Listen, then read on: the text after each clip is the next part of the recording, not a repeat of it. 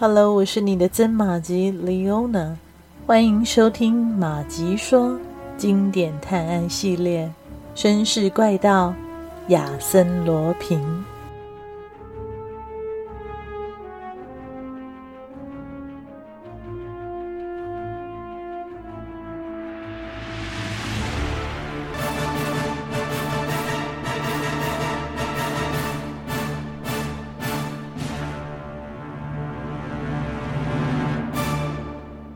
亚森·罗平和他的朋友偶尔会在巴黎北站附近的一个小餐馆里吃晚饭。这天，他们又约好见面。亚森·罗平显得比平时更开心，不但笑声爽朗，话也特别的多。唯一没变的是他那独特的嘲讽神情。您看了今天的《泰晤士报》了吗？他问朋友。没看。英国的夏洛克·福尔摩斯今天下午搭了船，大约在六点到达巴黎。亚森·罗平看起来很兴奋，真是见鬼！他来干嘛？特罗宗伯爵夫妇勒尔布瓦是他们请他来这里的。我想现在他们一定都在北站，等着跟加尼马尔会合，然后呢，商量一些关于我的事吧。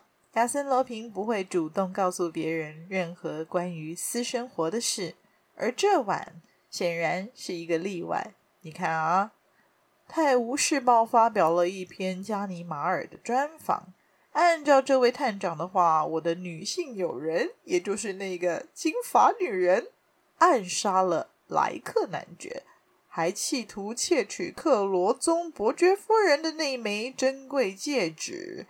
而这些罪行的背后策划者就是我。加尼玛尔的想象力太丰富啦。哎，不不不，加尼玛尔有心机，有时候也算得上是挺有才华的。亚森·罗平反驳他，比如说这次福尔摩斯的来访，他就安排得很巧妙。巧妙？是啊。首先，他大张旗鼓地公布了福尔摩斯到巴黎的消息，这显然是在警告我，让我提高警觉。这也是对他的英国竞争对手设点障碍。再来，他大费周章，不惜在报纸上公布整起案子。他调查到什么程度？他会想这么做的目的，其实只有一个。就是要跟大家表明，福尔摩斯不过是因为他发现了线索而坐享其成。这种做法实在是高明啊！不管怎么说，你现在有两个对手了，而且其中一个可能不是简单的角色啊。您是说福尔摩斯？亚森·罗平用手轻敲了桌子。这难道不是一件很荣幸的事吗？亚森·罗平大战夏洛克·福尔摩斯，法国大战英国。总之呢，特拉法加的仇可以报了啊！这个不幸的人呢，他不知道我已经做好了迎战的准备了。接获通知，亚森·罗平突然住口，猛地咳了起来。亚森·罗平咳得浑身发抖。并且用餐巾挡住了脸。要不要喝点水呀？朋友问他。啊，不，我不用，快给我外套和帽子，我要走了。亚森·罗平门神说道。为什么？出了什么事？刚刚进来的那两位先生，您看，你看，就那个高个子。我离开的时候，您在我的左边，别让他看见我。你是在您身后的那位。对，我出去后再跟您解释，他是谁呀？是夏洛克·福尔摩斯。亚森·罗平尽力地控制住自己的情绪，仿佛对自己激动的情绪感到羞愧似的。他喝了杯水，马上又恢复了常态，笑着说道：“很可笑，是吧？其实我不该这么激动，可是突然见到他。”我不懂，怕什么？你都已经易容乔装了，还有谁能认出你啊？就算是我，每次见到你都觉得是遇上了一个全新的陌生人。哎呀，不不不，不一样的，他会认出我的。虽然他只见过我一次，但我觉得他看透了我的一生，不但能看穿我的伪装，还能洞悉我的本质。哎呀，总之啊，停顿片刻，亚森·罗平的嘴角浮起了一丝微笑，他猛地站起来，转过身，对着身后的两个英国人高兴地鞠躬致意说。这么巧，福尔摩斯先生遇到您真是太难得了，请允许我向您介绍一位朋友。高个儿的英国人愣了几秒钟，然后直觉地想扑向亚森·罗平，但他似乎意识到了什么，最后还是忍住了。他微微的侧身，冷冰冰的迎接说：“你好，这位是华生先生，这位是亚森·罗平先生。”华生结结巴巴，很尴尬的问道：“他他是亚森·罗平？哦，你为什么不逮捕他？您没注意到吗？华生，这位绅士站在我和门之间，离门不过两步之遥，我还来不及动一动小指头，他就跑到外面去了。”哦，亚森·罗平出人意料地转到桌子这一边，和福尔摩斯换了位置。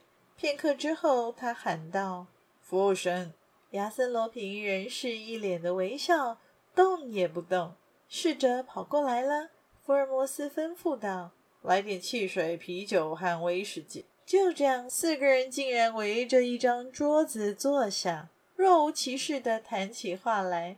福尔摩斯直接切入主题，说道：“我在这里停留的时间取决于你啊，亚森·罗平先生。”哦。如果是取决于我，那就请你今晚就可以回去了。”亚森·罗平笑道。“不，我预估时间大概要八到十天。您这么急着走吗？我事情太多了。英中银行失窃案、埃克莱尔斯顿夫人绑架案。对了，亚森·洛平先生，您认为一个星期的时间够吗？哦，不论对我还是对您，一个星期都是绰绰有余。”再冒昧的问一句，您认为自己这一次能够占到上风吗？我不确定，但我想有八到十天的时间，我胜算还是很大的。也就是说，可能第十一天就会逮捕我。不，第十天，第十天就在最后一天。啊，这太难了。您根本一点把握也没有，不管是调查的基本依据还是线索，您根本一样也没有。这里的人都可以作证啊，就是第十天，第十天。如果我问问您对案子的看法，不算冒昧吧？亚森·罗平带着尊敬的口吻说。福尔摩斯慢慢地装满烟斗，点了火，说道。我认为这案子没有表面上看起来那么复杂。我之所以说这案子，是因为我认为莱克男爵的死、戒指的失踪以及二十三组疑似彩券的秘密，都可以归类为金发女人之谜案子的不同面相。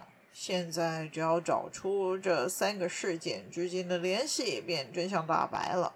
加尼马尔从罪犯逃遁的本事以及来去无踪的能力看出这三件案子的关联，但其实这三件案子的特征都是您故意显露出来的。还有，那枚出现在布莱尚先生肥皂粉盆里的钻戒根本就是假的，而真的当然就在您的手中了。听到这里，亚森·罗平愣了一下，他盯着福尔摩斯，长长的叹了一口气：“您真厉害呀，先生！我终于遇到对手了，我真是太开心。你你不怕吗？有一点，我已经在考虑安排退路了。福尔摩斯先生，您刚才说的是十天吗？是啊，没错。好吧，那我得告辞了。”亚森·罗平像绅士一样的和福尔摩斯握手道别。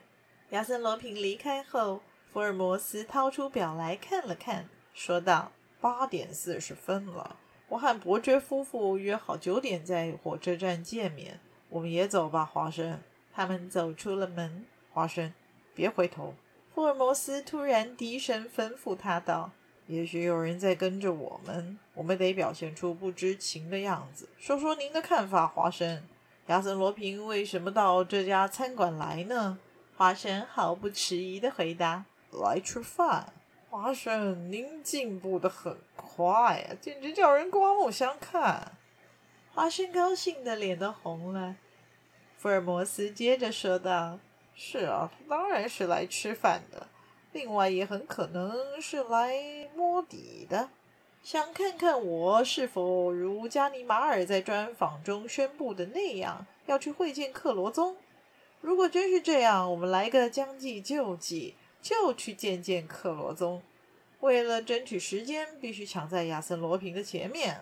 可是我又不能去。你的意思是？华生显然不明白他的话。朋友，照我说的话去做。临走这条街，上一辆马车，然后换一辆，再换一辆，之后再回来，拿着行李，尽快到爱丽舍大旅馆去。到爱丽舍大旅馆，是您订个房间，只管睡觉，好好睡上一觉，等我的指示。华生没有再多问，转身走了。夏洛克·福尔摩斯则走进了火车站，上了开往亚眠的快车。克罗宗伯爵夫妇已经在车上等他了，他却没有立即走过去，只是向他们略微点了点头，便点燃了烟斗，站在车厢走廊上，不疾不徐地抽着，直到列车开动，他才坐到伯爵夫人的身边。夫人，您把戒指带来了吗？带来了，请拿给我看看。伯爵夫人递上了那枚失而复得的戒指，福尔摩斯仔细地端详着，嘴里念念有词。果然不出我所料，这种把钻石粉放在高温下融合制成人工钻石的新技术还真不错。您说什么？我的钻石可是真的！伯爵夫人有些着急。哦。是啊，您的钻石是真的，但不是这一块。亚森·罗平用这一块来换走您的真钻，又把它塞进了布莱尚先生的肥皂粉盆里。伯爵夫人大惊失色，克罗宗伯爵连忙拿过戒指，翻来覆去的查看。过了片刻，伯爵夫人十分沮丧地问道：“把真钻石偷走就算了，何必多此一举呢？”还有，他究竟是怎样把钻戒偷走的呢？这正是我此行的最大目的，是要到克罗宗城堡进行调查吗？不，我在克雷伊下车，然后回巴黎。我和亚森·罗平约好了，在那儿较量。当然，在那个地方动手，其实都差不多。不过，最好让亚森·罗平觉得我正在旅行。